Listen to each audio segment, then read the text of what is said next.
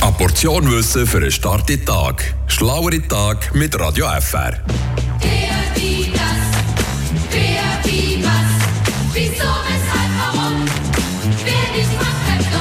Die Sesamstraße. Diese Serie hat einen riesen Impact auf die Welt gehabt. 1969 ist sie das erste Mal im Fernsehen gelaufen.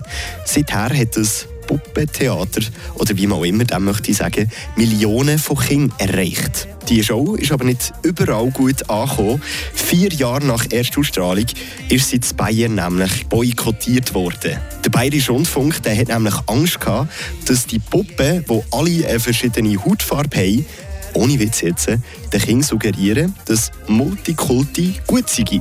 Dass Bayern überfremdet wird, haben sie nämlich dringend verhindern. Ein weiteres Argument vom Bayerischen Rundfunk damals war, weil eine Puppe in der Serie in einer Mülltonne lebt, hat man eben zu Bayern Angst gehabt, man würde das Leben in einer Mülltonne verherrlichen.